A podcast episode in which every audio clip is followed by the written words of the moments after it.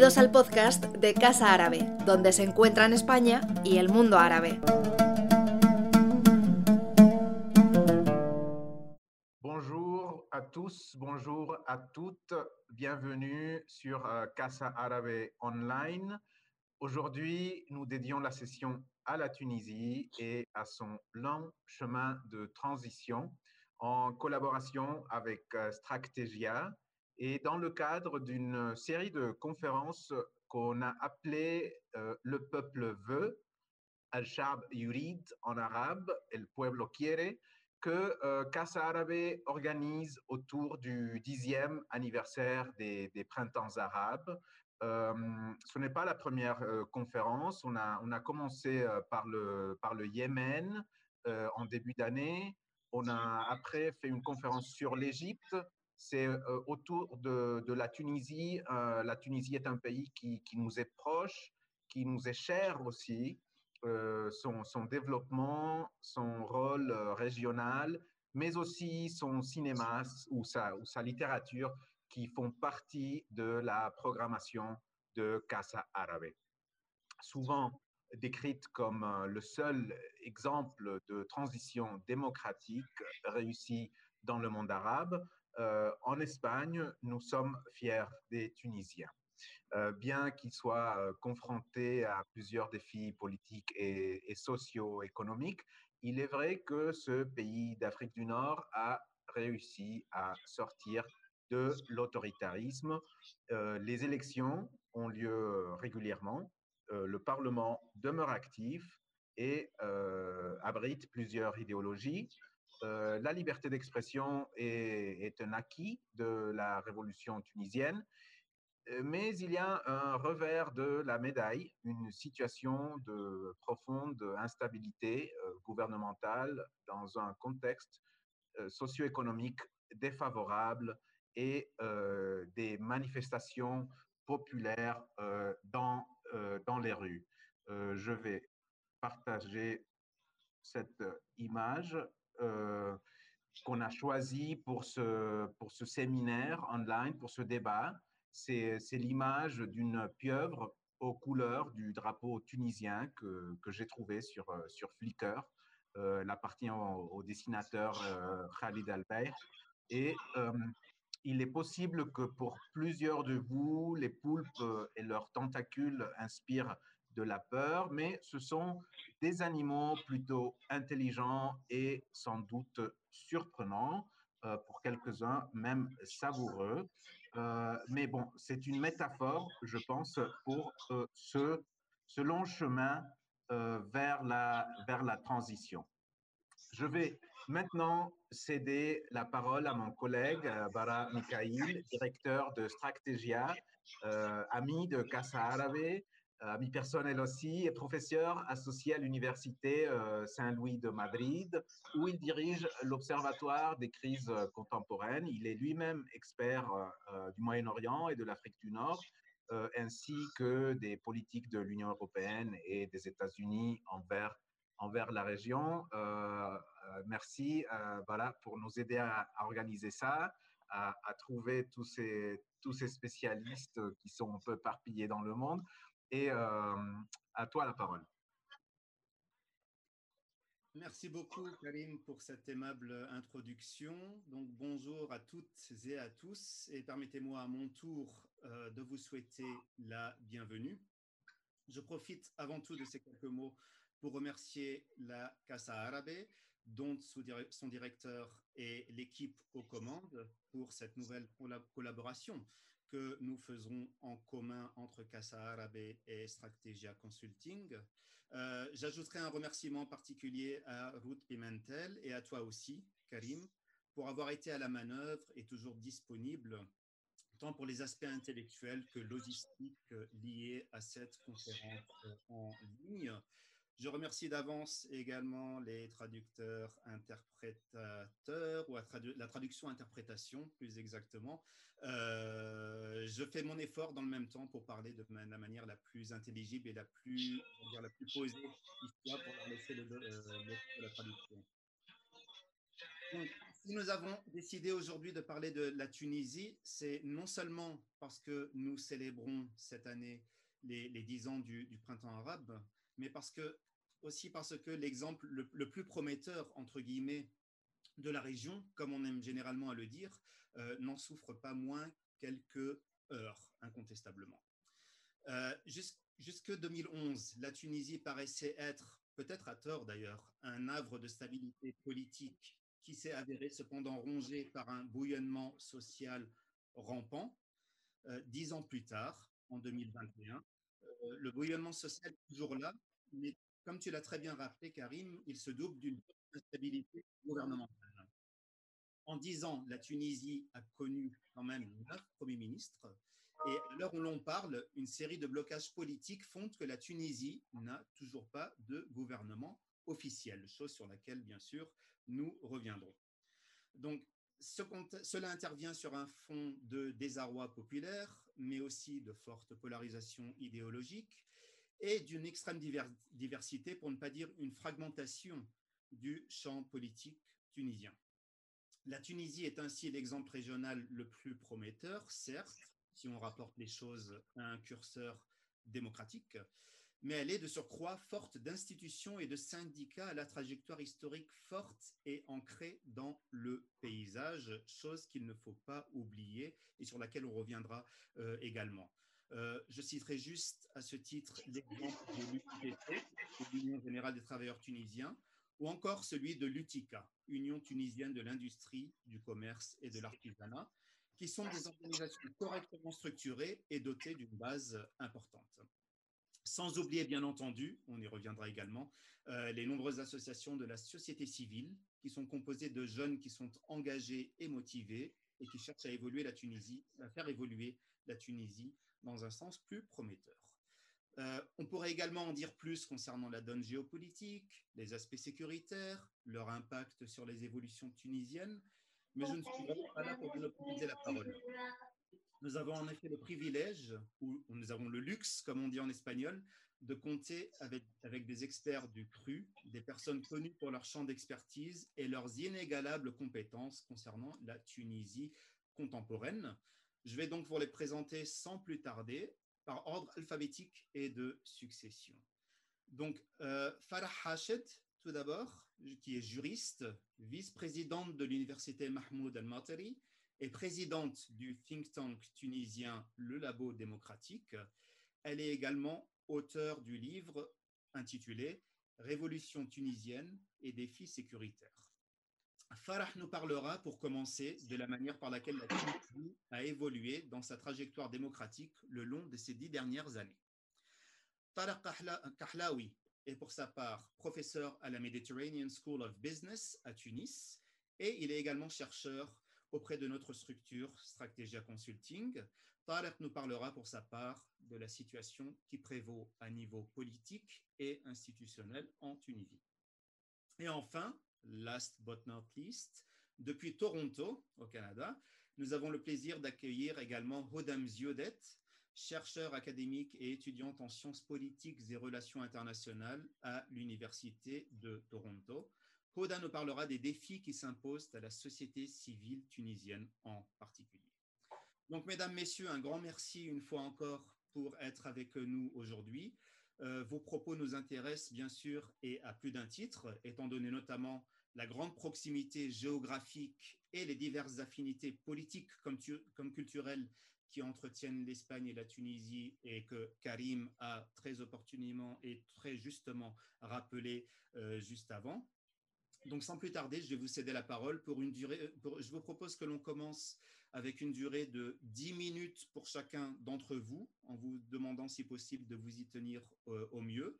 Puis par la suite, nous continuerons par quelques questions et quelques axes supplémentaires avant de, de répondre aux questions de l'audience, que je remercie également de sa présence. Donc, les questions peuvent être posées dans le chat que vous avez à disposition. N'hésitez pas à en faire usage au fil de cette conférence.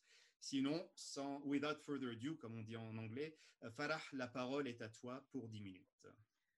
Merci, euh, merci Bala de, me donner cette occasion de, parler de la Tunisie et des 10 ans en fait euh, de révolution tunisienne. je vais donc je vais partager un PowerPoint. Attendez. C'est bon, je ne sais pas si c'est bon. Non. C'est pas mon fort. Attendez deux secondes. Il était apparu, c'est bon, il était apparu. Il était apparu. Attendez, alors voilà, je recommence parce que euh, c'est. J'avais fait. Alors, partager. Voilà, il est, il est, apparu, voilà. On le voit. On le voit, je le mets en, en écran. Euh... Bon, euh, voilà. Donc, euh, donc j'ai appelé l'intervention euh, démocratie en Tunisie acquis, défis et perspectives parce que pour résumer un tout petit peu ces dix ans, qu'est-ce que, quels sont les acquis de ces dix ans de, de révolution et de démocratie ou de démocratie naissante quels sont les défis auxquels on est confronté, auxquels on a été confronté, on continue à être confronté, et quelles sont les perspectives à partir de là? Euh, en fait, pour, euh, pour, pouvoir répondre à cette question, je, dirais d'abord qu'est-ce qu'on attend d'une démocratie, en fait? Qu'attend-on d'une démocratie? Euh, Je pense que d'abord, on attend un état de droit, c'est-à-dire qu'on puisse participer à la vie citoyenne de la cité en tant que citoyen. On n'est plus des sujets, on était des sujets avant, quand on est sous une autocratie ou une monarchie absolue ou un régime colonialiste, on est des sujets donc là, on devient des citoyens. Euh, on attend une sécurité, une visibilité juridique, euh, c'est-à-dire quand le droit est dit, il est dit et les autorités s'y tiennent. Elles ne changent pas la loi suivant des, considérations autres que juridiques. Et enfin, on attend une garantie effective des libertés et des droits octroyés, c'est-à-dire ce n'est pas uniquement dans la forme, on ne dit pas vous avez le droit et puis après dans les faits, il n'y a rien. C'est ce qu'on attend d'un État de droit euh, dans une démocratie. donc, deuxièmement, on attend des libertés politiques effectives, euh, donc droit de vote, liberté de se constituer en parti politique, liberté d'association, de manifestation, d'expression, euh, notamment à travers les médias. une police et une justice assainie, donc une, qui ne soit pas à la solde d'un autocrate ou d'oligarques ou, euh, ou de même parfois, hein, donc, euh, donc de corruption individuelle, mais qui soit au service de l'intérêt général. Euh, on attend une transparence concernant les actions des acteurs politiques et une redevabilité de ces acteurs politiques, pas uniquement pour aujourd'hui, mais aussi pour le passé, et ce qu'on appelle la justice transitionnelle hein, dans l'expression consacrée. Et enfin, euh, on attend des garanties, euh, la, garantie des libertés individuelles et des droits socio-économiques. C'est ce qu'on attend d'une démocratie. Est-ce que euh, c'est le cas ou pas en Tunisie? Alors depuis 2011, depuis le 14 janvier 2011, on peut dire qu'on a eu d'abord une constitution qui a été adoptée en 2014 et qui est un très très grand pas en avant puisque c'est une constitution qui a été rédigé et adopté dans le cadre d'une assemblée constituante qui a été élue avec un mode de scrutin euh, euh, dans le modèle proportionnel et donc qui est plutôt représentatif des électeurs au moment des élections, au moment M des élections.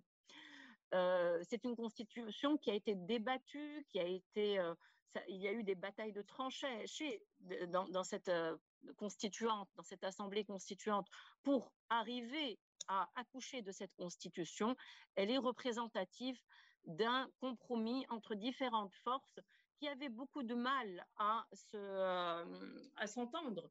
Donc on peut dire que c'est quand même un acquis, en fait, de, de la démocratie. Euh, cette constitution met en place un régime semi-parlementaire, donc un régime où le Parlement est, est fort, mais où euh, l'exécutif et le président, en fait, continue à avoir certaines, euh, euh, certaines compétences réservées, voire une certaine force politique. Euh, et ça, c'est aussi, une, ça, aussi une, grande avancée parce que c'est une réaction à l'ancien régime autocrate et présidentialiste. Je dis bien présidentialiste et non pas présidentiel. Hein.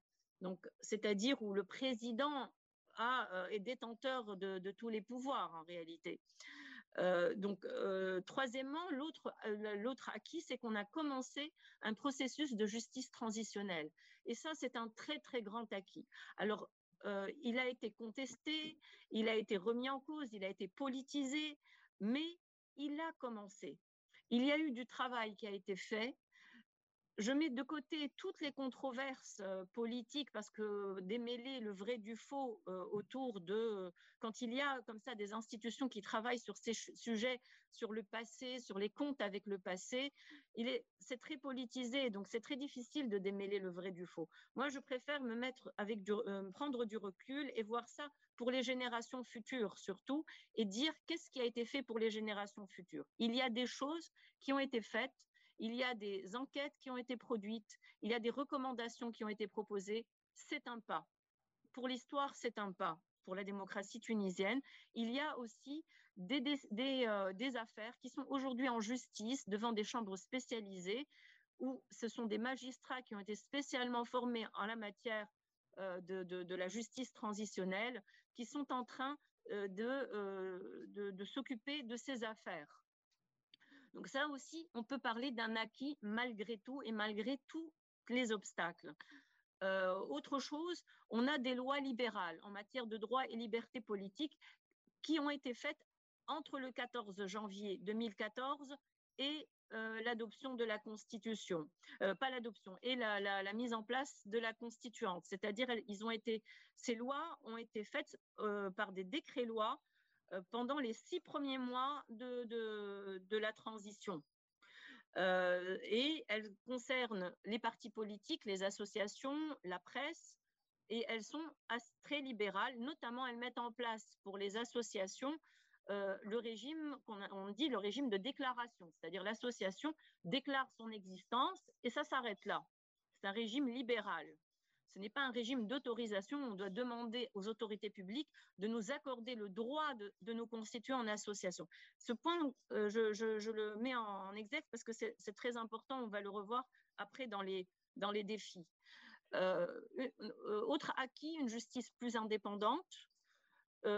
autre acquis aussi, c'est qu'on a, on a eu et on continue d'avoir des débats très ouverts sur la question des libertés individuelles.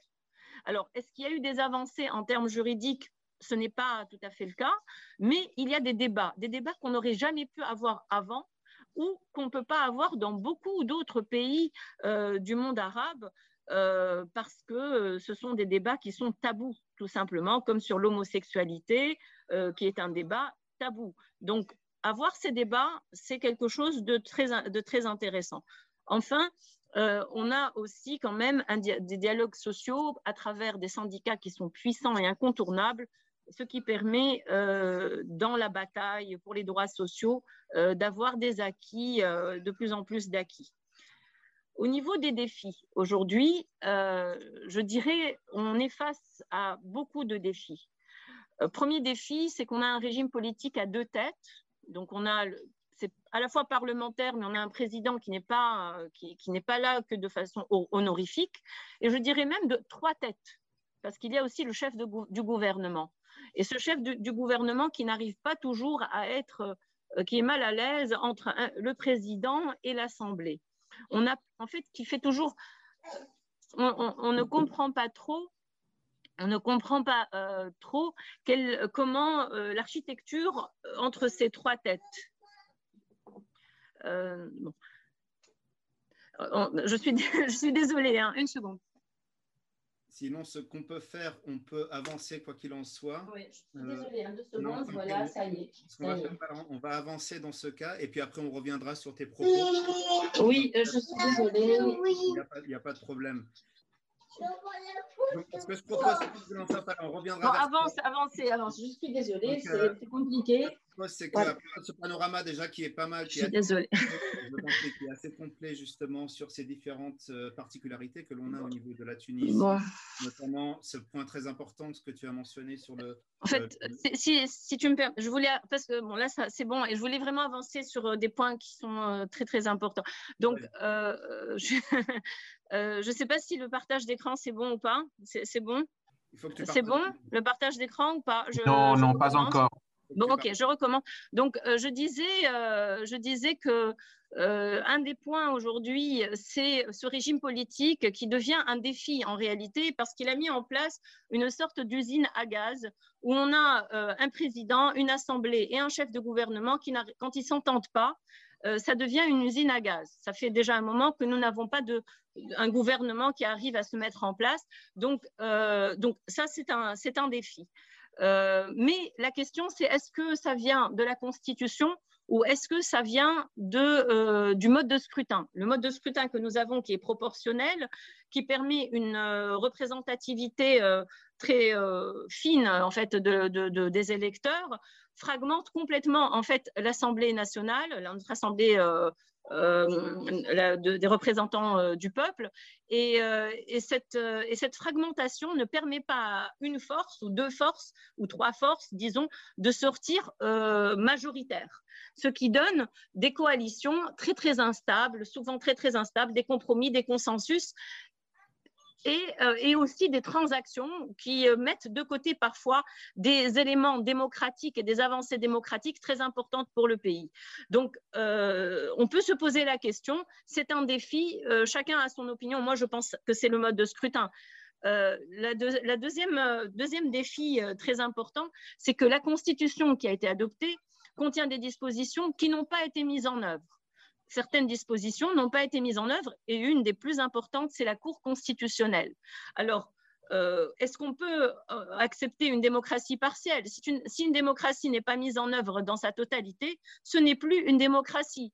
Donc, sans Cour euh, constitutionnelle, un, nous n'avons pas une instance qui est capable d'arbitrer lorsqu'il y a euh, ben, cette usine à gaz entre les, euh, différentes institutions que sont le président et l'Assemblée et euh, le chef de gouvernement. Donc personne ne peut arbitrer parce qu'il n'y a pas de cour constitutionnelle. Et autre chose, c'est que en l'absence de cour constitutionnelle, nous ne pouvons pas demander à ce que certaines lois déjà adoptées puissent être révisées et notamment des lois pénales qui sont très restrictives des libertés.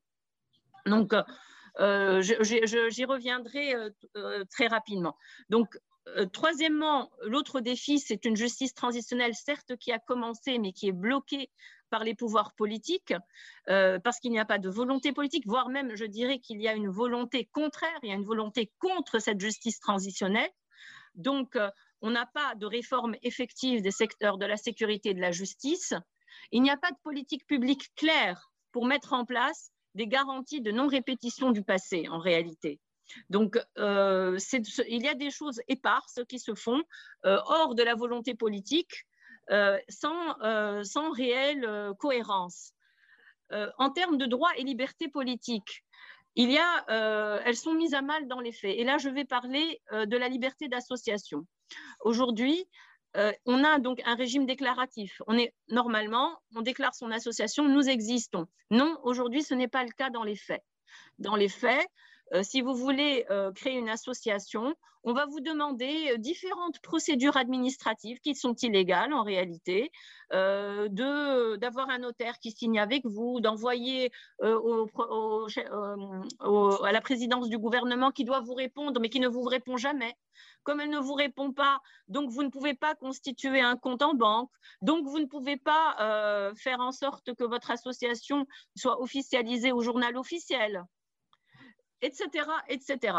Donc, il y a des vrais euh, obstacles euh, à la liberté d'association qui est devenue non plus déclarative dans les faits, mais qui est devenue euh, sous autorisation, comme le faisait l'ancien régime, parce que ça, c'est une spécialité de l'ancien régime de mettre en place des droits, mais vous, vous êtes obligé de prendre un papier, un récépissé de la part de l'administration pour pouvoir euh, faire en sorte que votre droit soit réel.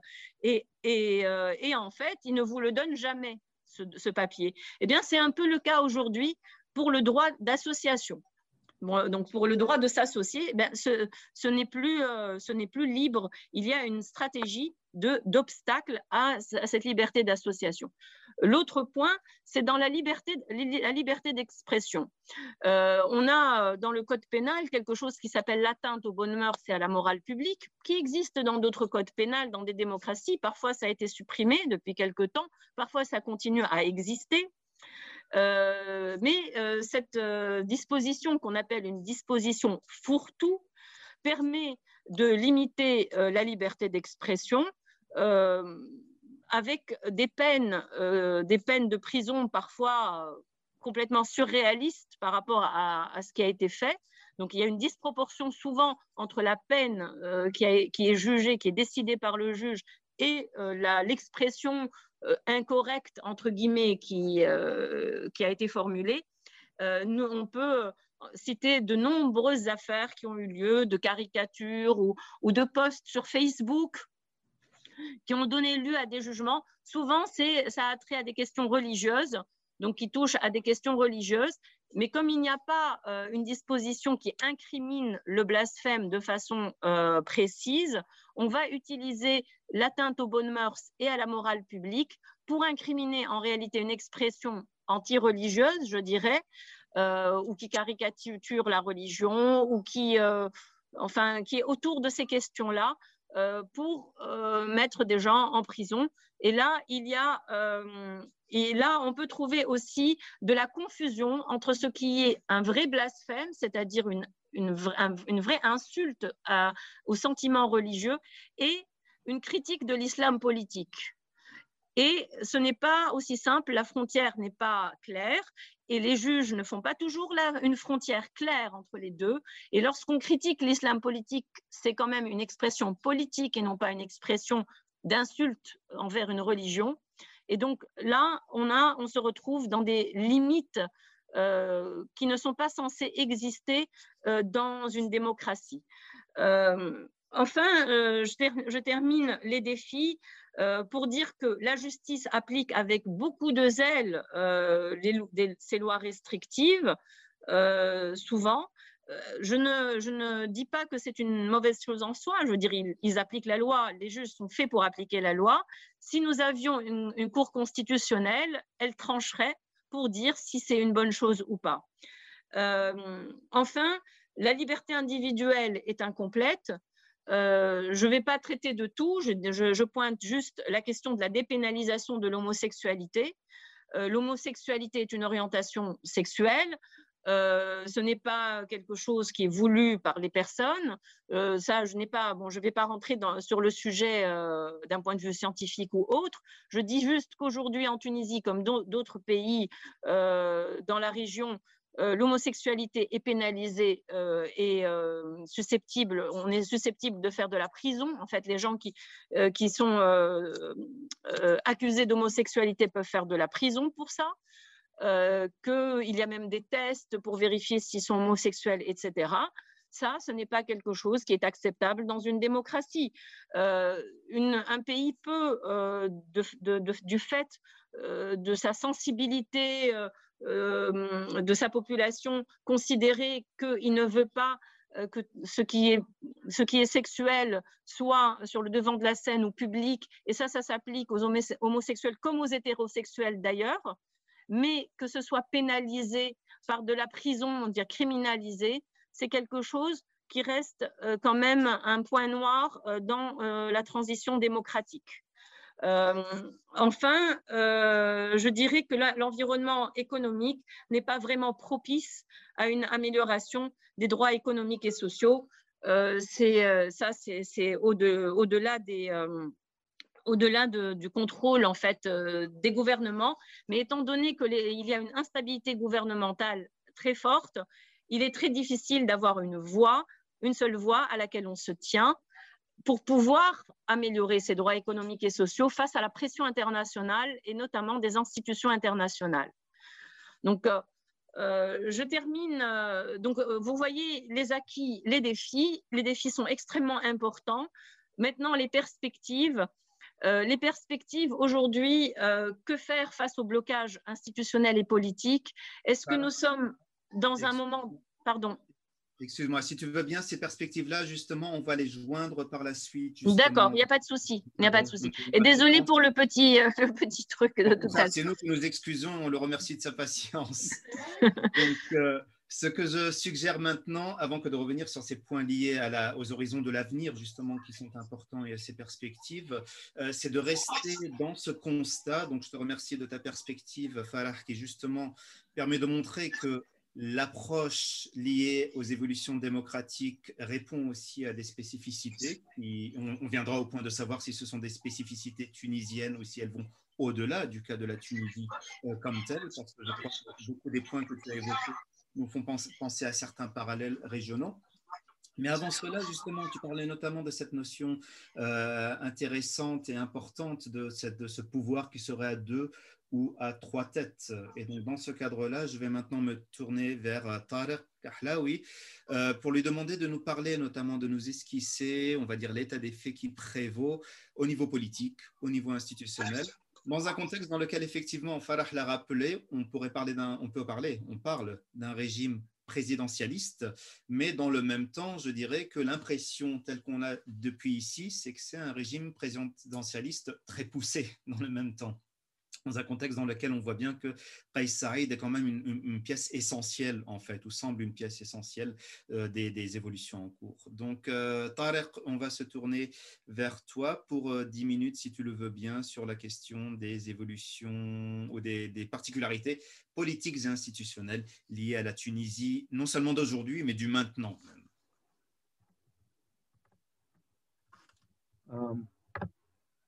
merci, Bara. Je vais être un peu bref. Euh, je ne vais pas partager euh, une, présentation, mais euh, donc.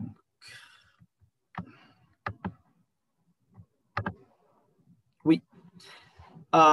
donc, comme nous le savons tous, maintenant il existe un gouvernement bloqué en Tunisie et une profonde division euh, au sein du pouvoir exécutif entre euh, les trois têtes, comme Farah les a nommées. effectivement, la division est entre deux têtes, Qais Saïd et Ghanouchi. comme je vais l'expliquer, Meshishi n'est pas vraiment une tête. donc c'est quelqu'un qui est euh, un élément auxiliaire euh, euh, affilié à une autre force. Donc, soit le président, soit le, la, coalition parlementaire dirigée par Ma. Donc, nous sommes confrontés à une crise politique aiguë euh, ce qui augmente la faiblesse d'un gouvernement déjà confronté euh, à d'énormes pressions économiques et sociales. Euh, je, je, dirais aussi qu'il s'agit de la crise la plus difficile à laquelle la jeune démocratie tunisienne est confrontée depuis 2011. en raison d'un ensemble complexe de causes qui sont essentiellement structurels. Euh, je vais euh, euh, me concentrer sur trois causes structurelles. donc, je vais aller en détail, mais maintenant je vais donc les résumer. premièrement, l'immense écart entre les changements politiques démocratiques et un statu quo socio-économique suggérant le pouvoir écrasant euh, de ce que j'appelle des forces sociales conservatrices, euh, euh, ce qui fournit à son tour un contexte menaçant aux réalisations démocratiques qui ont été décrites par, par Farah Hachet.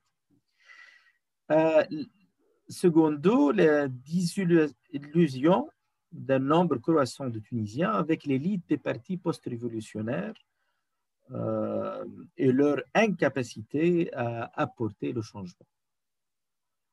Euh, troisièmement, euh, la forte présence croissante dans les cercles de pouvoir de ce qu'on peut appeler des politiciens non traditionnels, de différentes tendances populistes, rendant les accords politiques plus difficiles que jamais. Donc, je vais expliquer que les, euh, les efforts de recréer le, dialogue national de 2013 sont effectivement impossibles, comme on, euh, comme on va le voir. Donc,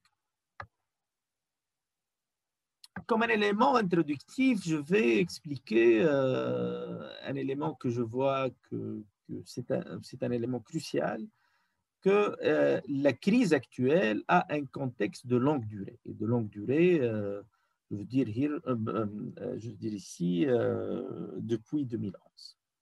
Donc, une erreur majeure à ne pas commettre face à cette crise est de se concentrer sur l'actualité. aux racines de la crise actuelle, c'est, je crois, le profond manque de confiance entre les grands vainqueurs des élections de 2019. Euh, la méfiance, par exemple, entre Nahda et Tayyar, que je crois est due aux expériences antérieures au gouvernement et à la confiance affaiblie entre les dirigeants des deux partis, euh, tels que Ranouch et Abou. Vous savez que Abou était dans, le gouvernement de Troïka de 2011, 12, 13 et euh, cette expérience-là a été considérée par Abou comme essentiellement négative. Donc, les seuls accords politiques solides possibles se passent entre des partenaires qui ne partagent pas forcément les mêmes projets, mais qui peuvent plutôt se faire pression en utilisant leurs points faibles.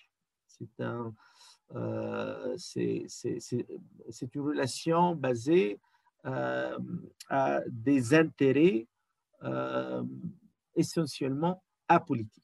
C'est l'exemple de An-Nahda de Tunis en 2014 et maintenant An-Nahda Qalb Tunis. les, les objectifs de ces alliances, c'est de se positionner au pouvoir plutôt que défendre un projet de réforme ou un projet euh, de changement économique et social.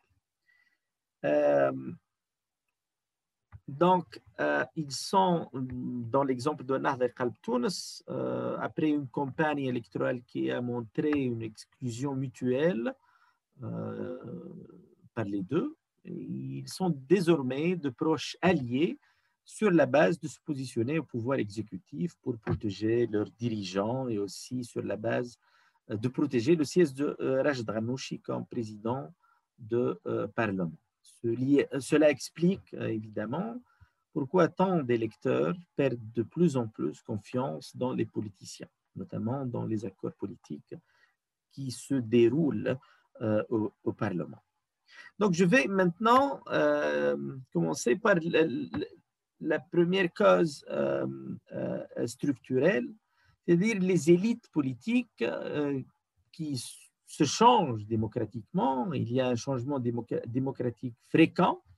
2011, Troïka, 2012, le consensus des deux cheikhs, Beji Qaïd Ghanouchi, Nahdani de et 2019, une, euh, euh, situation euh, très compliquée, comme on va le voir. Mais avec ce changement politique, les élites économiques et sociales dominantes persévèrent. Le long d'un système archaïque d'économie er-, rentier, et, et cette économie rentière est dominée par 20, 25, 30 familles euh, généralement qui ont été alliées euh, à la famille Ben Ali euh, avant la Révolution, mais maintenant, ils, ils dominent la scène économique et sociale et même ils sont très influents au sein des partis politiques gouvernants. Et je crois que ceci, est, euh, à long terme, c'est euh, la principale menace pour la démocratie tunisienne. Donc, après trois élections, 2011, 2014, 2019, à l'exception d'un Nahda, qui est toujours présent d'une manière ou d'une autre euh, au pouvoir, différents partis au pouvoir sont arrivés, sont arrivés au pouvoir et ont disparu. Le pouvoir exécutif en Tunisie, au temps de la démocratie, à dévorer les élus les uns après les autres. Pourtant, pas de grandes réformes, peu importe, ben, pas de grandes réformes durant toute cette, période, peu importe ce que l'on entend par réforme, parce que vous savez, il y a des, des, des, points de vue même contradictoires quand on essaie de définir les réformes dans le contexte tunisien, c'est-à-dire les réformes économiques et sociales. Euh, donc, cela a donné l'impression d'une transition démocratique banale et inutile, euh, sans impact sur la vie euh, des gens. D'un autre côté, ce qui reste des familles de l'économie rentière de l'ancien régime, non seulement survit, mais aussi prospère et elles sont clairement plus puissantes par rapport à la nouvelle élite politique. Donc, il y a euh, pour la hiérarchie entre les familles politiques dominantes et les familles économiques dominantes avant la Révolution, la famille Ben Ali comme étant une famille qui possède le pouvoir politique, dominait les familles de l'économie rentière. Maintenant, les familles de l'économie rentière euh, effectivement, il domine euh, la scène politique et les partis politiques. Euh, elle représente la poussée des forces conservatrices, en plus des syndicats, notamment l'UGTT, qui défend le statu quo. Donc, on a des forces conservatrices des, de deux genres, donc les familles rentiers et les syndicats, essentiellement l'UGTT. Donc, cela a abouti à un contexte euh, bloqué où les forces de changement sont beaucoup plus faibles que les forces de euh, préservation des anciennes euh, structures. Dans tout cela, je ne suis pas sûr que les institutions, les acteurs internationaux jouent un rôle positif. Par exemple, lorsque l'FMI met l'accent sur les politiques monétaires traditionnelles, indépendamment du profond malaise social, et de l'opportunité historique d'apporter des changements structurels, l'FMI ne soutient pas euh, dans ce contexte le changement, mais il fournit le bon contexte d'une situation euh, bloquée, euh, ce qui sert les forces conservatrices, essentiellement les familles rentières représentées dans l'UTICA, le, patronat et l'UJTT. donc, la cause structurelle, euh, la deuxième cause structurelle est la euh, désillusion d'un nombre croissant des Tunisiens avec l'élite euh, des partis post-révolutionnaires et leur incapacité, à, apporter le changement. Donc, cela a entraîné des vagues répétées de création et destruction rapide des partis politiques. en 2019, cela s'est soldé par une vague populiste forte et écrasante de personnalités et groupes remettant en question l'idée même de parti. Donc, euh, on a eu comme les euh, big winners euh, de 2019 des populistes, donc Kais Saïd, Nabil Karoui, El Karama, même Abir Moussi peut être considéré comme une force populiste. Mais de tendance politique même contradictoire. Donc, et là, bah, ce qui fait que la polarisation actuelle est complexe. La polarisation actuelle n'est pas entre deux camps, mais euh, même trois, même possible, même quatre camps. Euh, donc, ce n'est pas une polarisation entre les politiciens traditionnels et les politiciens inhabituels ou non traditionnels. Euh, les alliances politiques actuelles sont en fait des alliances entre les politiciens traditionnels et les forces populistes. Donc, Saïd avec le bloc démocratique de Tayar et Harak Shab, Nahda avec Karama, deux forces populistes, Karama et Qalb euh, donc, euh, une polarisation tripartite. Donc, Saïd contre Ghanouchi contre Abir Moussi. Le paradoxe est que la position exécutive la plus importante, qui est le chef de gouvernement, a été toujours euh, a toujours été rempli d'acteurs faibles, euh, sans soutien parlementaire sérieux. Euh, donc, que ce soit Mehdi Jama, Habib Sid, Youssef Shahid, Yes Farfer et maintenant Youssef, Hichem Chichi, nous sommes confrontés à des États, à des chefs de gouvernement qui sont très, très vulnérables politiquement et qu'ils sont sous une grande pression politique. et cela veut dire que le gouvernement est très affaibli quand on a des chefs de gouvernement de ce profil. À cela s'ajoute un pouvoir exécutif divisé, compliqué, entre un président symboliquement très puissant et pourtant affaibli par les limites de la Constitution, contre le chef de gouvernement qui devrait être à la tête du parti vainqueur, mais il ne l'a jamais été depuis 2011. Et finalement, nous n'avons pas de parti clairement gagnant. Euh, donc la loi électorale a fait en sorte de ne pas en avoir donc, euh, le troisième euh, point, et je vais conclure avec ça. Donc, Bara, c'est à peu près 10 minutes maintenant. Hein. Oui, oui, plus ou moins. Tu peux, tu peux aller sur le troisième point pour qu'on passe ensuite à, à Rodin.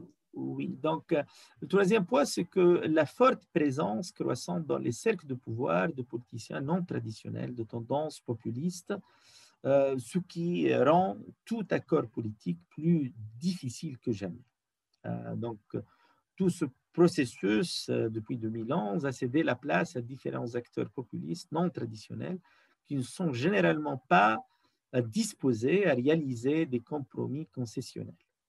Toutes les tentatives pour recréer le format du dialogue national de 2013, je crois qu'ils sont juste hors de, contexte. ils ciblent un ensemble différent d'acteurs et euh, d'acteurs dont l'ADN politique résiste même l'idée euh, d'accord politique. Euh, donc,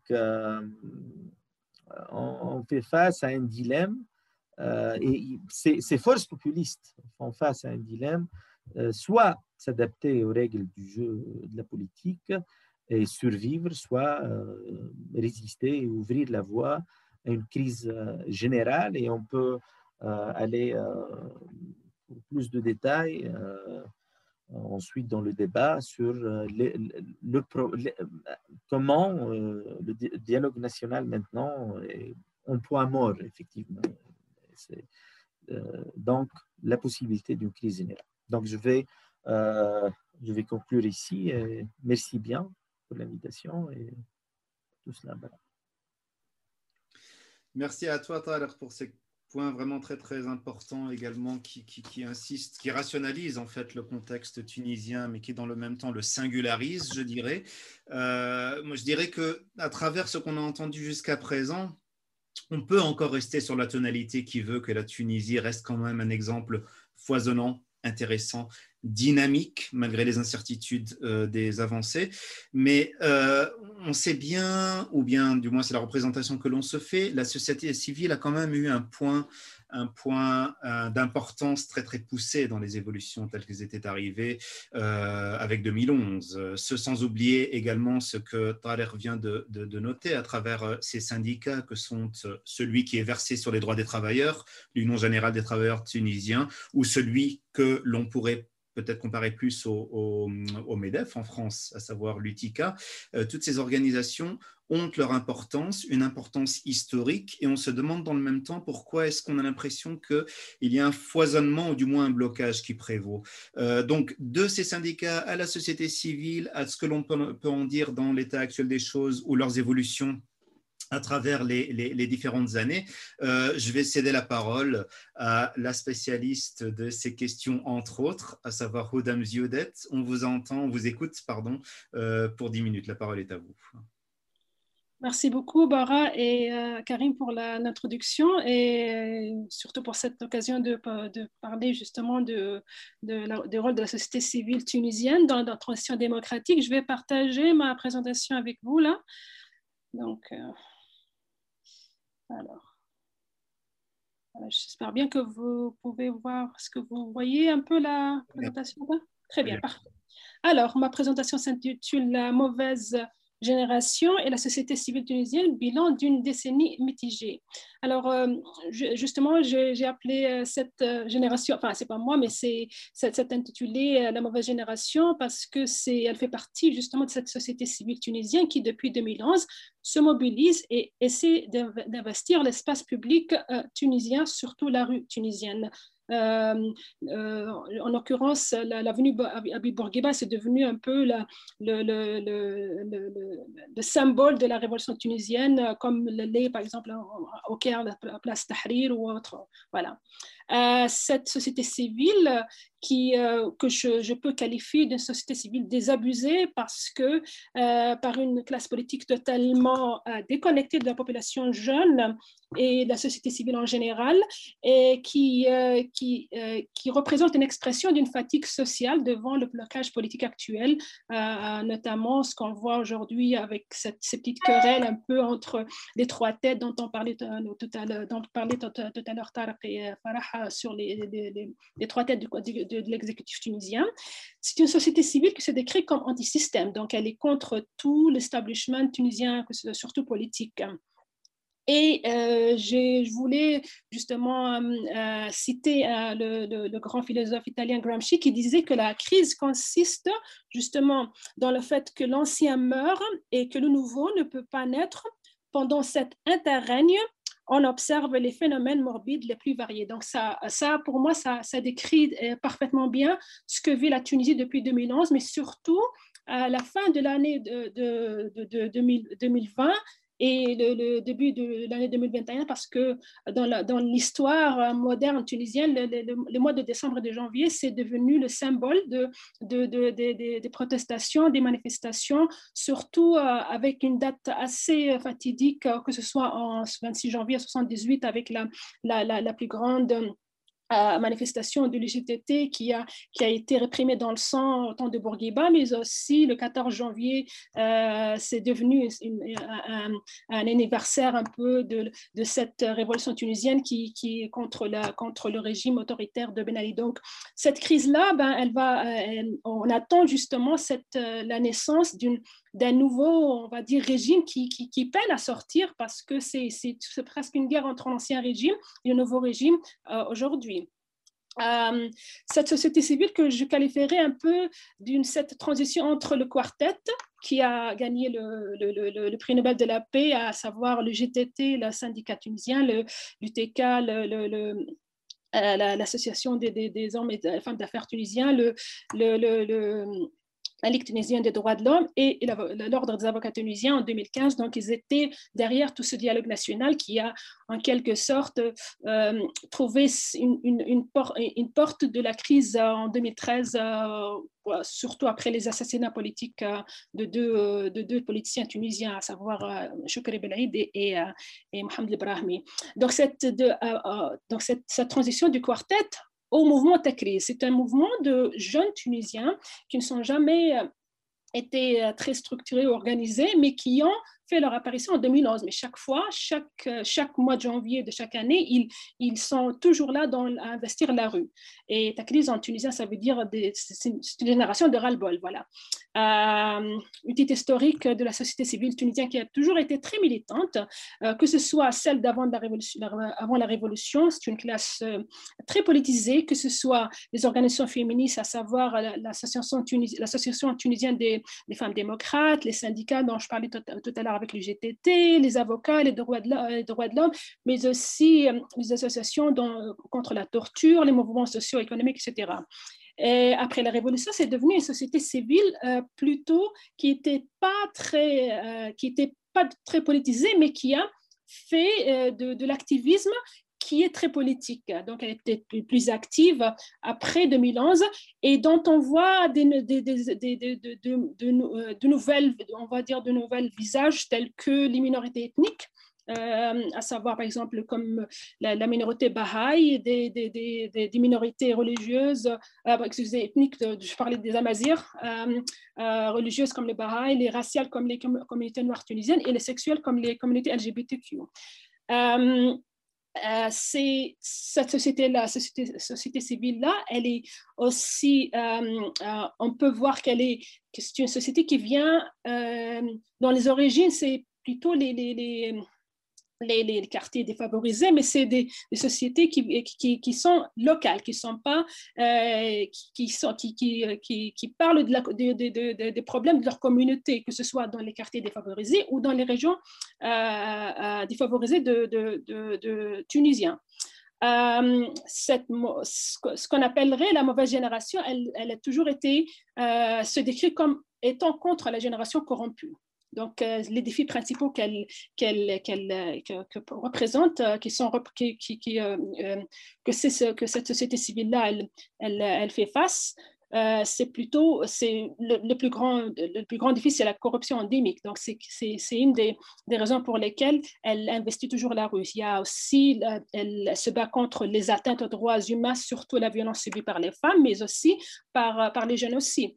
Euh, l'autre défi, c'est la justice, malheureusement, tunisienne, qui reste aussi très manipulée par la classe politique actuelle et muselée aussi parce que euh, ça, ça, ça, ça, fait le jeu juste, justement de, la classe politique actuelle. Aussi, la grosse peur que la, liberté d'expression a été très menacée, que, les journalistes tunisiens se trouvent aujourd'hui menacés dans, la, libre pratique de leur profession et ils sont toujours, euh, comme, comme, les, jeunes tunisiens et comme les, femmes tunisiennes aussi, sont sujets à des violences policières, ce qui ce qui donne à une colère grandissante, que ce soit dans les quartiers euh, défavorisés, mais aussi dans, dans, dans, dans, dans les, euh, dans, dans, les grandes villes tunisiennes où on a vu des, des, manifestations, que ce soit des, des, des, travailleurs ou des travailleuses euh, dans, le secteur agricole, aussi, par exemple, dans, dans, pour les... Pour les pour les droits de la femme, par exemple, en 2012, pendant la la discussion de la constitution tunisienne. Euh, on avait peur pour euh, les acquis de la femme tunisienne, surtout à ce qu'on touche à la, à la, euh, aux acquis de, de, code de statut personnel qui, a été, qui, représente une, une, grande réussite pour la femme tunisienne, surtout les, droits, les, droits les plus importants pour la femme tunisienne, surtout contre la répudiation, le divorce, etc. donc, aussi, cette euh, société civile, elle, se trouve euh, déchirée entre un espoir perdu parce qu'elle a fait la révolution et le désenchantement euh, par rapport à cette classe politique sclérose. Et on a vu que depuis 2011, il y avait des partis politiques qui, ont presque pratiquement disparu, comme, par les, comme Nida Tounes, etc. On voit aussi le débat aujourd'hui avec Ennahda. donc, c'est vraiment ce blocage-là qui fait que cette, société civile, elle se, trouve euh, vraiment désabusée, mais elle est encore très dynamique par rapport à cette, à, à, cette situation assez euh, catastrophique. En même temps, elle se voit euh, peut-être par naïveté, mais aussi par, par, par, euh, elle s'est vue que la révolution s'est fait confisquer parce qu'elle a donné euh, confiance à cette, à cette, à cette, cette euh, classe politique et, une des raisons pour lesquelles elle se retrouve désabusée et très dessus par cette classe politique.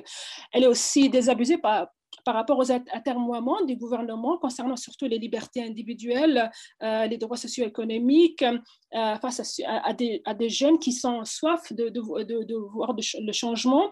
ils n'ont plus peur justement pour braver le blocus sécuritaire. Surtout, on a vu récemment avec la, avec la répression policière qui s'est faite dans, euh, à l'avenue Bourguiba quand, des, des, millions de, manifestants se sont manifestés contre la répression qui s'est faite dans des, dans des quartiers à Tunis comme à Tadam, mais aussi dans d'autres villes où des gens euh, se sont révoltés contre, euh, contre les, conditions économiques sociaux, vu aussi la, la, difficulté avec la, la situation euh, avec le Covid. aussi, bien sûr, pour moi, la société civile tunisienne et pour beaucoup de Tunisiens, c'est une, une elle est très féministe où les femmes elles ont toujours été au devant de la scène et elles investissent l'espace public tout comme les hommes. Et cette société civile, elle, est, elle, euh, elle, a été portée justement, elle a porté au fait une figure populiste qui représente tout simplement l'antisystème, une personne qui, qui, qui, venait de Middle of Nowhere, comme on dit en anglais, qui, qui vient de nulle part ailleurs, et qui leur a donné un, peu d'espoir parce qu'il a su couper avec cette classe politique sclérosée, très corrompue, euh, très traditionnelle, et pour la première fois, c'était un choc, pas seulement pour le Tunisien, mais, pour le monde. Euh, on voyait un populiste qui n'est pas un Donald Trump, mais qui n'est pas aussi non plus un, populiste comme on voit soit en Europe ou aux États-Unis. C'est quelqu'un qui est un constitutionnaliste donc quelqu'un qui connaît le droit, mais en même temps qui a une, voilà, qui, a une, une, contre, on va dire, contre les, les, les, euh, euh, les, les partis politiques. Et ça, c'est quelque chose qui a donné de l'espoir pour, pour, pour, beaucoup de jeunes, surtout dans les, dans, les, dans, les, dans les régions les plus défavorisées, que ce soit dans le tunisien, mais aussi dans les, les, régions intérieures, où il était toujours à l'écoute de ces jeunes-là, surtout à partir de 2011. On n'a on pas vu voir ce Kais Saïd venir au, au, pouvoir. Les gens, ils étaient vraiment choqués en 2019 lorsqu'il a, il a été plébiscité par plus de 70%. Donc, c'était vraiment un, un, un président qui était très populaire et qui, en même temps, euh, euh, voulait être la, figure euh, politique qui contre la, la, la, classe politique traditionnelle, que ce soit représentée, qu'elle soit, soit représentée par Narda, mais aussi contre l'ancien régime qui aujourd'hui est, représenté par, la, figure de Abir Moussi qui, qui, qui, elle, représente le ce retour vers l'ancien régime, vers le, parti euh, bourguibiste et qui euh, promet aux Tunisiens ce retour à, la dignité, mais aussi à, cette, euh, à l'état de droit que, que, malheureusement les, gouvernements successifs depuis 2011, ils ont failli dans, dans l'instauration d'une, d'un système politique qui soit à l'attente de, de, ces jeunes-là. Donc, euh, donc euh, avoir une société civile euh, qui, a, qui a porté quelqu'un au pouvoir comme Saïd, c'est quelque chose que, que, qu'on pourrait qualifier d'une, coupure avec un système traditionnel orthodoxe où les partis politiques ne jouent plus aujourd'hui un grand rôle dans, dans, dans, la, cette, dans, dans, dans la vie de, ces activistes euh, tunisiens, que ce, soit, euh, que ce soit les femmes, que ce soit les minorités, mais aussi les jeunes qui sont, qui sont en quelque sorte ceux qui ont, qui ont porté, euh, qui, ont, qui ont fait la révolution, mais qui ont porté pas seulement Saïd de pouvoir, mais aussi les autres partis politiques dont, ils se, se, sentent vraiment euh, très déçus de, de, de, ce qu'ils ont fait pendant les dix dernières années. Euh, je pourrais offrir des possibles solutions, même si je trouve que parfois c'est pas facile d'essayer de, de, changer ce que, en disant ce que, ce que malheureusement des, décennies de dictature, que ce soit de Bourguiba de Ben Ali, ils ont, ils ont, ils ont été, ils ont fait, mais euh, je dirais que pour la société civile en général, c'est très important de donner la voix à ces jeunes-là. C'est surtout leur problème parce que leur problème, c'est des choses que, que, que, beaucoup de jeunes aujourd'hui, ils, ils, ils, se sentent lésés parce qu'on ne leur donne pas une plateforme pour exprimer leurs idées innovantes. Il y a une sorte de, grand écart entre cette jeunesse-là qui, a, beaucoup plus d'idées qui, pourraient changer qui, qui veulent euh, être la troisième voie et la classe politique qui reste vraiment très euh, tranchée dans sa tour d'ivoire. Il faudrait qu'il y ait un vrai dialogue national avec ces jeunes-là, surtout sur, sur, des, sur, des, sujets sensibles, mais qui ne sont pas sensibles pour les jeunes, parce que lorsqu'on parle de la décriminalisation du cannabis, c'est quelque chose que des jeunes du monde entier, ils, ils trouvent que c'est quelque chose d'assez normal, naturel, quand, qu'une personne elle, elle, ait le droit de, jouir de son corps euh, librement sans qu'elle soit, qu'elle soit sanctionnée parce que c'est quelque chose contre les mœurs. Et donc, il faudra qu'il y ait des actions vraiment très concrètes là-dessus, au lieu de faire des, actions comme ça cosmétiques à essayer de, contourner le problème parce que surtout le problème que ce soit des drogues dures ou même des drogues douces, c'est quelque chose que, que, que, normalement, il y aurait dans une démocratie une, une, une sorte d'omerta sur euh, tout ce que, euh, les idées, on va dire, un peu traditionnalistes qui fait qu'on criminalise une personne qui, voilà, qui, qui, qui soit, qui, qui, a été, qui, qui, fume un joint parce que c'est contre les mœurs. je trouve qu'en en, 2021, c'est quelque chose qui est assez rédhibitoire quand, on euh, criminalise euh, une personne pour ça. Euh, aussi, il faudra, faudrait mettre les, en œuvre les promesses qu'on a fait aux citoyens et citoyennes tunisiennes concernant, par exemple, les les emplois. Euh, j'ai, par exemple, euh, il y a eu des manifestations dans le sud tunisien, par exemple à Al-Kamour, où il y, avait des, jeunes qui voulaient, vraiment qu'on, euh, mette, en, œuvre les, promesses que le gouvernement, que ce soit de Youssef Chihad en 2017 ou comme Chichi, de, trouver une issue à, à, à ces, négociations. On leur a promis euh, du travail, mais après, euh, ils, euh, ils, se sont désistés à la fin. si les diplômés chômeurs, on sait bien que la Tunisie, c'est un des pays dans la région où on produit beaucoup de, personnes qui, qui, qui, des diplômés, mais qui se, retrouvent à la fin, malheureusement, au chômage. Il y a beaucoup de doctorants qui, malheureusement, se voient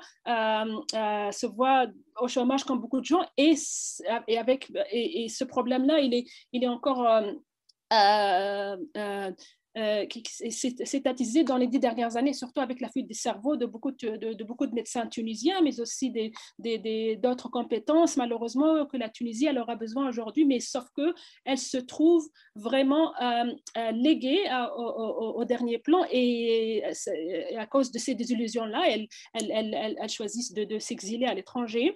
Euh, il faudrait qu'il y aurait plus de soutien aux, sociétés civiles, euh, des associations, surtout en termes de développement de compétences. L'autonomisation des femmes, c'est très important parce que, euh, euh, parce que comme je disais tout à l'heure, il, y a beaucoup d'idées innovantes que, ces jeunes-là et ces femmes-là qu'elles peuvent, donner, qu'elles peuvent, qu'elles peuvent donner, mais aussi partager avec, les, les, les, les décideurs d'opinion. Bien sûr, il y, a, une partie de la classe politique tunisienne, elle a toujours été à l'écoute de cette société civile-là, mais ça reste très marginal.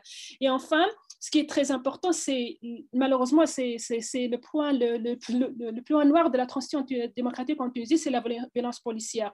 Le ministère de l'Intérieur, ça reste vraiment le, point le plus noir dans cette transition-là parce qu'elle elle a du mal à se découdre de cette tradition de répression qu'elle a héritée depuis Ben Ali surtout. Euh, et ça, ça doit être traité en profondeur et engager un programme de réforme radicale de la police et des forces de l'ordre tunisiennes.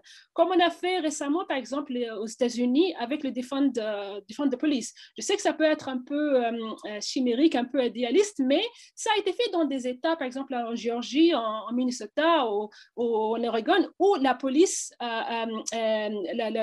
l'argent fédéral, il, il va plus, il va moins dans la, répression des manifestants, mais plus dans des, dans des programmes de, de services communautaires. Il faudrait qu'il y ait une police de proximité. C'est faisable en Tunisie parce que la Tunisie, euh, l'armée tunisienne, et heureusement, je touche du bois, elle, elle n'est pas là, par exemple, pour réprimer les, les gens. Donc, la, police tunisienne, elle, elle, il y a une, une, un, petit espoir qu'elle pourrait se réformer sans pour autant utiliser la répression euh, et pour qu'un moyen de dialogue. C'est très important qu'il y ait cette, cette, notion de confiance entre la société civile et la, et la, police tunisienne en concernant euh, que ce soit les, manifestants, les manifestations, parce que euh, si un jeune, malheureusement, il, se trouve face à face à un policier, c'est normal, je trouve que c'est normal parfois qu'il pète un câble, il va, il, va, il, va, il va provoquer un policier, mais si, euh, si la réponse, elle, se fait avec la violence, ça, je trouve que c'est inacceptable dans, une, dans un pays qui se dit démocratique d'utiliser la force, la répression pour, pour essayer de mater, voilà, la, libre expression de, ces jeunes-là. Voilà, donc ça, ça c'est une des, des, petites comme ça des euh, petites solutions que j'espère je, bien un jour pour retrouver écho chez, les, la classe politique. Voilà, merci beaucoup. Merci beaucoup à vous, Hoda. beaucoup de choses également que vous nous avez apportées pour euh, clarifier un peu plus la donne liée notamment à cette, euh, je dirais au-delà de la société civile, même à toutes ces, toutes ces différentes articulations euh, qui sont fondamentales dans le contexte tunisien. À vous écouter, dans le même temps, je me faisais une réflexion en me disant que sur notamment les points qui ont été l'aboutissement de votre euh, développement, euh, je n'ai pas l'impression qu'il y a tant de différences entre la Tunisie et entre des pays comme l'Espagne ou la France, par exemple, que ce soit au niveau de la compréhension des jeunes, du fait de la nécessité de leur créer, une plateforme, euh, les revendications ou du moins le respect des femmes dans tous leurs droits, sans oublier d'un autre côté également tout ce qui se, tout ce qui se rapporte à la question de l'emploi, bien entendu, à la question des étudiants, les violences policières, je veux dire, tout, tout cela, malheureusement, on y est aussi assez accoutumé, ne serait-ce que depuis beaucoup de pays de, l'Union européenne. Euh, le temps passe vite, il nous reste très peu de temps en fait, donc je vous propose de refaire un retour euh, vers Farah. Farah, tu as bon, les perspectives que tu voulais développer, bien sûr, euh, sont d'un grand intérêt pour nous. Euh, donc, on va t'écouter euh, dessus. Et dans le même temps, si tu veux en prendre l'opportunité pour réagir à un ou l'autre des points qui ont été évoqués, ce sera avec grand plaisir, mais de manière succincte, si tu veux. D'accord. merci, merci beaucoup. Bah, voilà. alors, en termes de perspectives, moi, j'ai un peu. Mon intervention, elle, s'est basée beaucoup sur les questions de droit et, la démocratie en tant que droit, fait des citoyens. Et, je reste un peu dans, sur ce cadre. Euh, en fait, aujourd'hui, on peut se poser la question de, ce blocage institutionnel et politique, euh, d'où il vient? Est-ce que euh, ça vient tout simplement, nous sommes en fait dans une sorte de transition démocratique, on est en fait en, temps de démarrage, nous sommes comme une voiture qui, doit chauffer un peu avant de, démarrer ou, qui démarre un peu lentement. Et donc on doit apprendre est-ce que c'est ça? Est-ce qu'on doit apprendre en fait à gérer euh, cette nouvelle constitution, ce nouveau régime politique, euh, toute cette nouvelle donne? Ou est-ce que euh, le système qui a été mis en place est une, est une bêtise? Il ne fallait pas le faire de cette façon-là. On, on, complètement, on, est, on est à côté de la plaque depuis quelques années. il faut tout changer et passer à une troisième république. C'est l'approche de certains. Euh, ou est-ce qu'il faut tout simplement faire en sorte que les dispositions qui ne sont pas appliquées soient appliquées et qu'il y ait des réformes euh, du mode de scrutin? Euh, En réalité, j'avoue ne pas avoir une réponse claire parce que, et, je défie n'importe qui d'honnête intellectuellement d'avoir une réponse sincère, sincère et, convaincue en même temps. Donc, moi, je pense qu'il faudrait déjà qu'on applique les dispositions de la Constitution et qu'on change le mode de scrutin, ce serait déjà un très bon pas. Mais dire cela, c'est très facile. C'est très facile de le dire, mais entre le dire et le faire, c'est comme le chat qui se mord la queue. Pour pouvoir euh, mettre en place la Cour constitutionnelle, il faut que les forces politiques qui sont au Parlement et qui sont fragmentées puissent s'entendre pour nommer les bonnes personnes dans cette Cour constitutionnelle et qu'ils acceptent qu'une Cour constitutionnelle puisse contrôler leurs lois et leurs agissements. Donc, on est en fait dans un cercle vicieux, dire qu'on tourne toujours et on revient toujours à la volonté politique finalement. Donc, euh, est-ce que, euh, et cette volonté politique euh, qui n'arrive pas, c'est des, volontés politiques qui n'arrivent pas à s'accorder, comme disait tout à l'heure, ils s'accordent sur, le, sur leur faiblesse, mais non pas sur des forces qui pourraient les faire avancer, en fait, faire avancer le pays. J'ai bien noté ce qu'il a dit là-dessus et je suis d'accord sur ça.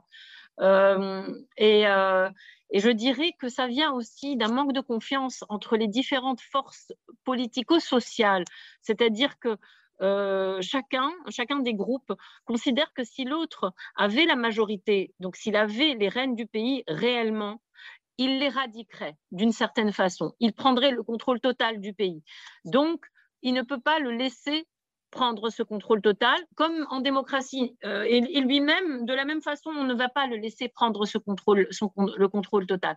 Donc, il n'y a pas cette confiance minimum que peuvent avoir, par exemple, tu, tu, compares à l'Europe, euh, en Europe, les partis, disons, dominants s'accordent sur des valeurs qu'ils partagent un minimum. De moins en moins, on le, perçoit, on le voit de moins en moins. Et d'ailleurs, c'est pour ça que l'Europe, euh, dans certains pays européens, euh, vont mal. Hein. Euh, ce, n'est pas.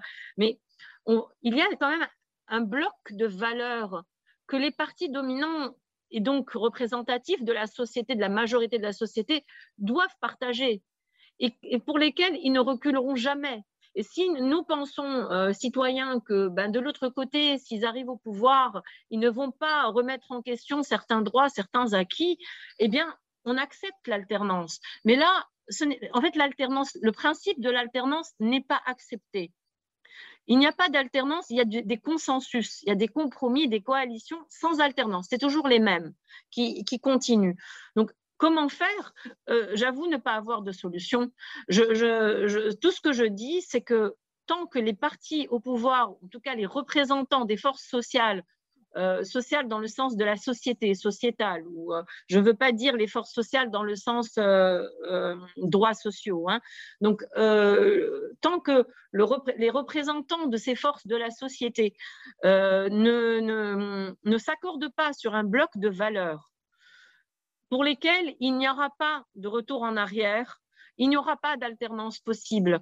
Et toutes les constitutions du monde et tous les droits écrits du monde ne pourront pas être des solutions parce que ce n'est pas le droit qui est la solution. Le droit, c'est une façon de formaliser les solutions. Et les solutions sont d'abord politiques. Et aujourd'hui, euh, nous sommes dans un blocage politique. Alors, euh, il y a aussi des personnes, il y a des personnes clés.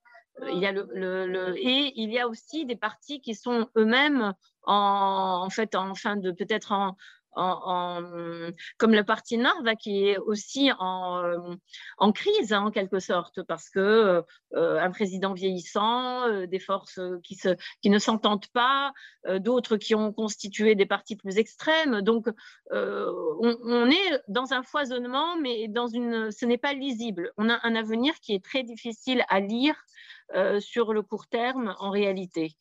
Euh, ce que je peux dire qu'en matière de droit, nous sommes aussi à une étape euh, où on est très très fragile.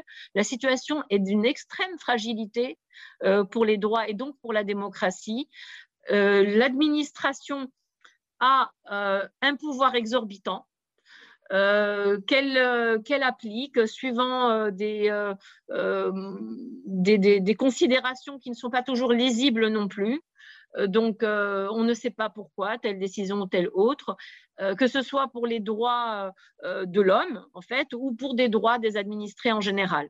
Donc, dans ce cadre-là, il y a une extrême fragilité qui peut apporter soit, la porte peut s'ouvrir vers, je ne sais pas moi, un homme fort enfin, voilà, quelque chose, une sorte de remise en question de tout ça, c'est possible.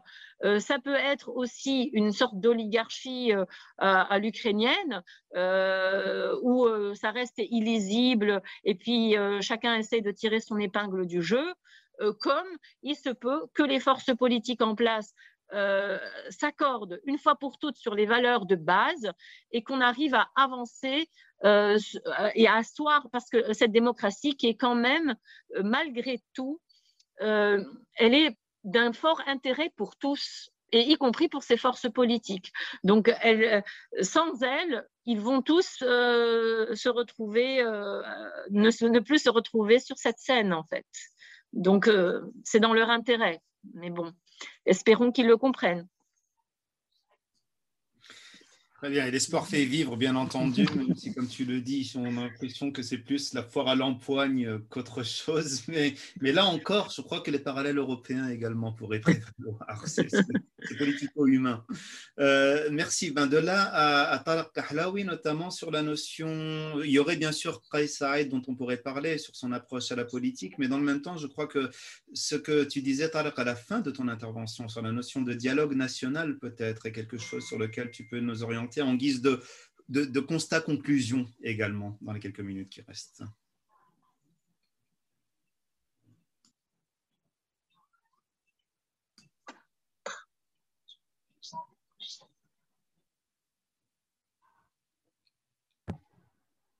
OK. Euh, oui, effectivement, donc euh, la question que je veux, je veux poser, c'est euh, l'initiative du dialogue national. Donc, c'était l'initiative de, l'UJTT. Euh, ils ont transmis l'initiative euh, au président Kais euh, mais clairement, son logiciel politique résiste à l'idée de dialogue national traditionnel avec l'élite politico-économique. Donc, d'ailleurs, Kais Saïd a essayé de euh, de, de, faire euh, comme quoi il, il, il, il discute, il pense euh, sur l'initiative, mais il était un peu de essayer de perdre un peu du temps et, et construire essentiellement une alliance politique pour résister à un dialogue national traditionnel qui peut euh, donner un souffle euh, au gouvernement Michichi parce que clairement, euh, Saïd, maintenant, il est dans un contexte de, euh, de finir avec Michichi. Donc, et donc, le, dialogue national est au point mort car effectivement, il, exclut de différents acteurs. Donc, Saïd veut euh, exclure euh, Qalb Tunis. UJTT, euh, veut exclure Etil Karama. Il est également difficile de dire que tous les acteurs ont le même objectif par le dialogue national. Il semble y avoir maintenant deux scénarios.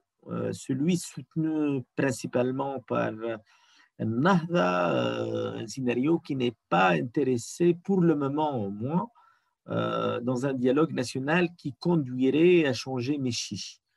Euh, le seul dialogue national, au moins pour l'instant, qui intéresse Nahda, et peut-être l'UTICA, parce que l'UTICA, clairement, il défend Méchiche, et de renforcer le gouvernement de Méchiche. lui apporter une sorte de soutien national.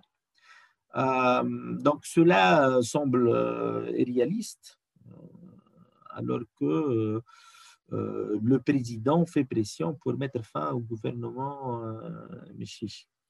le GTT semble également mal à l'aise avec le gouvernement actuel, qui est faible, ce qui est parfois dans euh, l'intérêt des syndicats d'avoir un gouvernement faible, mais euh, savent bien qu'avec euh, ce gouvernement, on peut aller directement au mur. Donc, une crise sociale qui peut faire pression sur le GTT,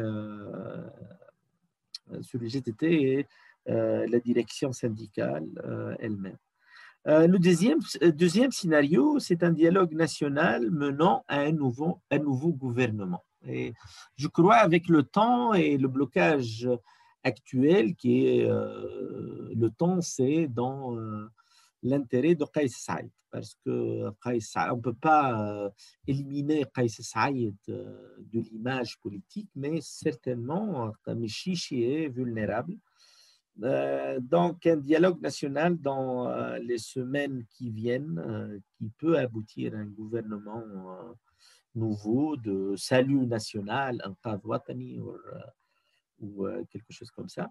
cela, je crois, serait soutenu peut-être par Qais s'il avait toujours le dessus dans le choix de l'alternative de Méchiche. Et dans les coulisses, maintenant, il y a des, euh, des pourparlers non officiels sur ça, sur trois points. Donc, euh, finir avec Méchichi, euh, secondo, donc, deuxièmement, le point qui est très important pour Ranouchi, c'est comment préserver son, siège comme président de Parlement. Et même s'il va sortir, il, veut sortir de euh, la grande porte. Et troisièmement, qui va remplacer Michiche Donc, euh, les pourparlers un peu euh, non, non officiels maintenant peuvent aboutir à une shortlist de, des alternatives de Michiche et roadmap pour préserver une certaine stabilité dans le Parlement. Euh, parce que c'est euh, dans l'intérêt de la majorité des forces politiques d'aboutir à un certain, une certaine stabilité politique parce que des élections prématurées, donc avant 2024, ce n'est pas dans l'intérêt de, de ou des autres forces politiques, à l'exception de Abir Moussi et à l'exception de Qais Donc, l'exception de Qais et Abir Moussi, euh, des élections maintenant, législatives et euh, présidentielles, euh, seraient à l'encontre des intérêts de la majorité de, de, de l'élite politique. Donc c'est ça, ce sont les deux scénarios que je crois qui, qui se discutent maintenant avec un, peu d'avantage pour le second scénario. Merci beaucoup, Tarek. On voit bien que malheureusement, je veux dire, parmi les scénarios qui se, qui se présentent, et notamment cette figure de Abir qui est quand même centrale depuis, un petit moment maintenant dans les évolutions tunisiennes, on voit que, que les populistes ont également voix au chapitre finalement, même si d'une manière qui n'est pas forcément en, conformité avec ce, à quoi on s'attend, ce à quoi on veut s'attendre dans les cas des évolutions tunisiennes, du moins une fois encore d'un point de vue occidental. Donc de là à ben, finalement à la, au mot de la fin, à la conclusion, avec euh, Hodam Ziodet, avec notamment juste rapidement cette question euh, que j'avais en tête, où je me demandais quelque part qu'est-ce qui finalement pourrait l'emporter entre société civile et différentes idéologies, différents champs idéologiques, parce que je sais que, enfin, notamment ma génération, on se considérait une génération désidéologisée. On considérait que par rapport à nos parents, on avait moins ce biais idéologique qui nous conditionnait.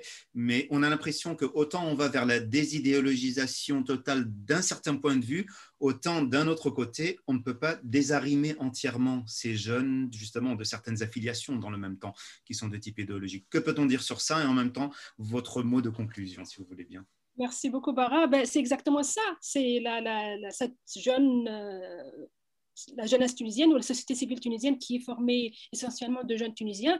Elle est totalement euh, euh, qui, qui n'a aucune idéologie. en fait, ça, ce, qui, ce qui unit cette jeune, ces, différents, différentes parties de jeunes Tunisiens ou jeunes Tunisiennes, c'est qu'ils sont tous contre tout ce qui est formation politique. Donc, c'est un peu la troisième voie qu'ils veulent représenter, euh, euh, que ce soit euh, parmi les jeunes qui ont des tendances un peu gauchistes ou même que de, de tout bord, que ce soit avec des tendances un peu, on va dire, d'extrême gauche, etc. Mais ça, c'est quelque chose surtout qui n'est que, que je trouve pas très, très, très présente dans, dans le discours de, de, de, surtout de cette, nouvelle génération qui, qui n'a pas connu ni Ben Ali ni Bourguiba donc qui, qui, avait 10 ans, 10 ans en 2011. Donc, elle, elle, est, elle, est vue, euh, elle, a connu une classe politique qui, qui, ne le représente pas, et donc euh, se trouve totalement exclue de, cette classe, de, de, de,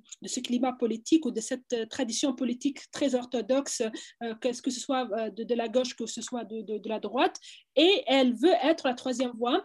Il y a même certains, par exemple, des, des, initiatives de certains blogueurs tunisiens qui veulent, à un moment donné, voilà, créer un, un parti politique, même si il y a cette désillusion, cette fatigue et même le dégoût aussi de ce, de, ce, de, de, ce que, de ce que le, le, mot, le mot parti politique veut dire aujourd'hui, ce qui explique pourquoi Saïd, il est très, il reste très très populaire parmi cette, cette jeunesse-là parce qu'il parle en quelque sorte la langue de, de, de, de, ces jeunes qui sont très vraiment très dégoûtés de, de ce que cette, cette classe politique elle, elle représente.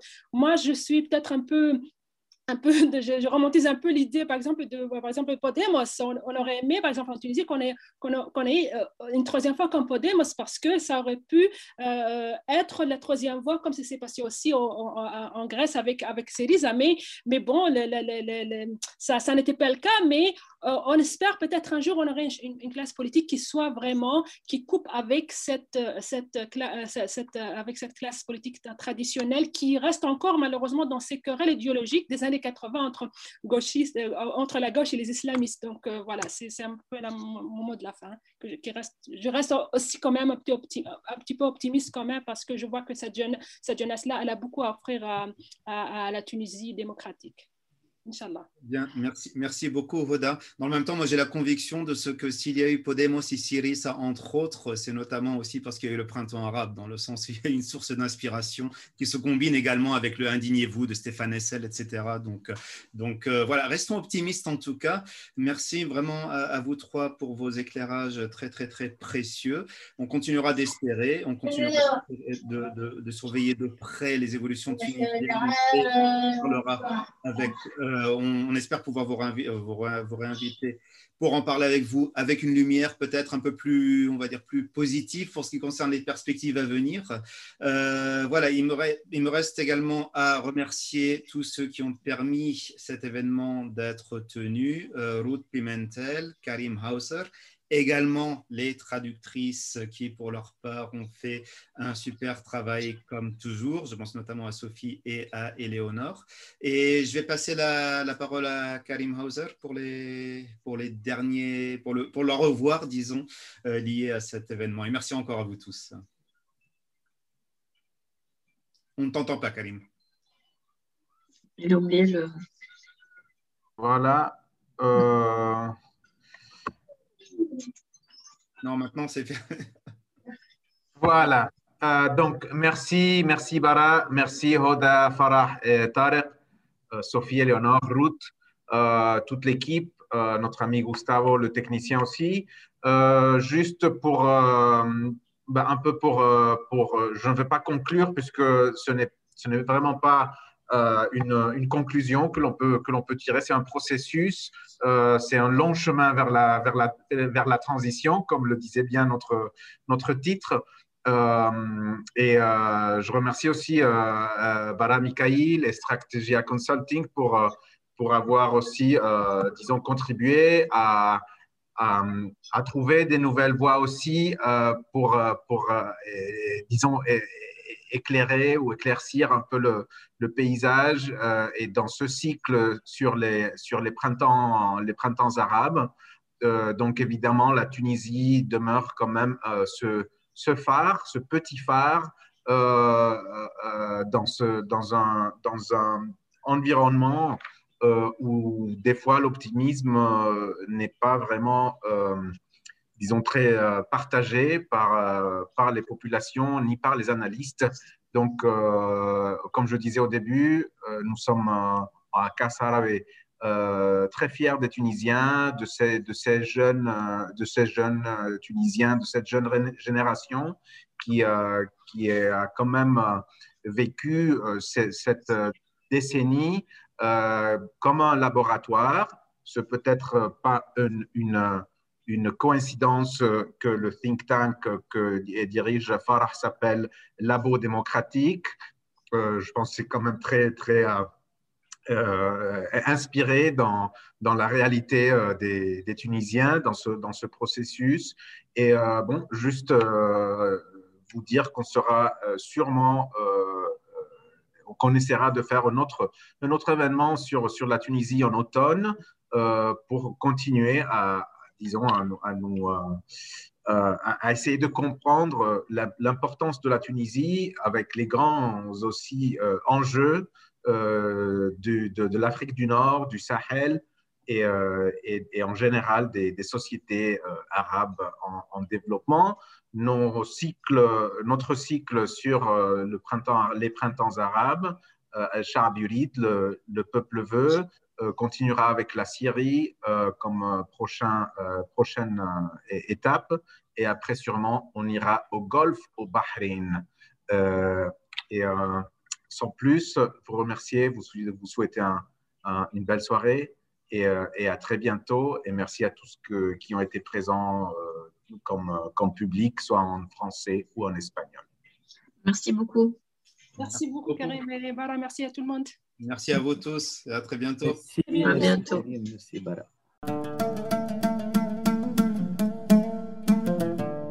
Gracias por escucharnos. Si quieres estar al corriente de todas nuestras actividades, consulta nuestra página web en www.casaarabe.es.